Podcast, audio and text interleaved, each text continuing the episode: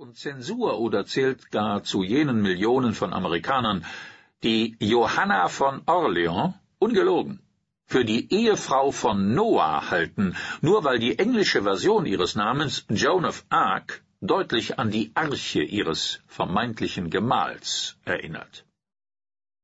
Dan Browns Sakrileg mag für amtskirchliche Beobachter auch deshalb ein wenig ärgerlich sein, weil es in der gehobenen Klatschpresse Schlagzeilen produziert wie Die Frau an seiner Seite oder Jesus war auch nur ein Mann.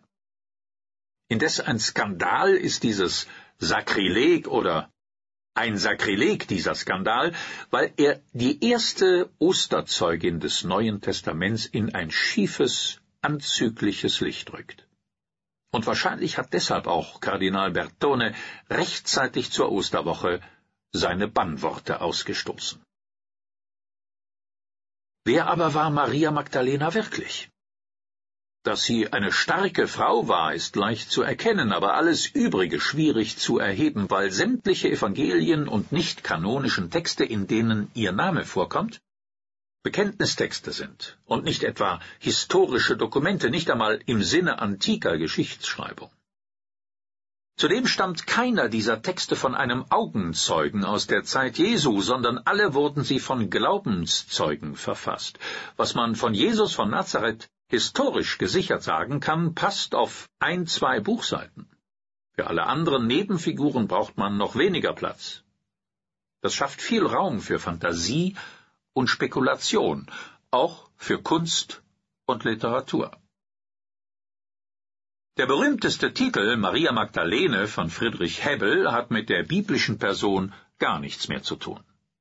Die Hauptfigur dieses bürgerlichen Trauerspiels sollte ursprünglich Clara heißen.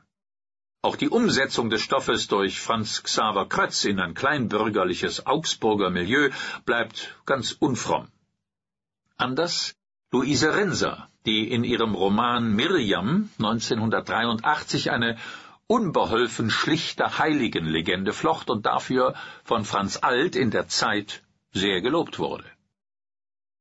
In der christlichen Kunst entstanden ungezählte Gemälde, ihr Sujet oft als fromme Büßerin darstellend. Das 19. Jahrhundert verwandelte Maria Magdalena im Vorgriff auf Dan Brown und im Rückgriff auf den frauenfeindlichen Sexismus des Mittelalters in eine femme fatale oder Kurtisane, was sich bis in Emil Noldes Christus und die Ehebrecherin fortsetzt oder in Picassos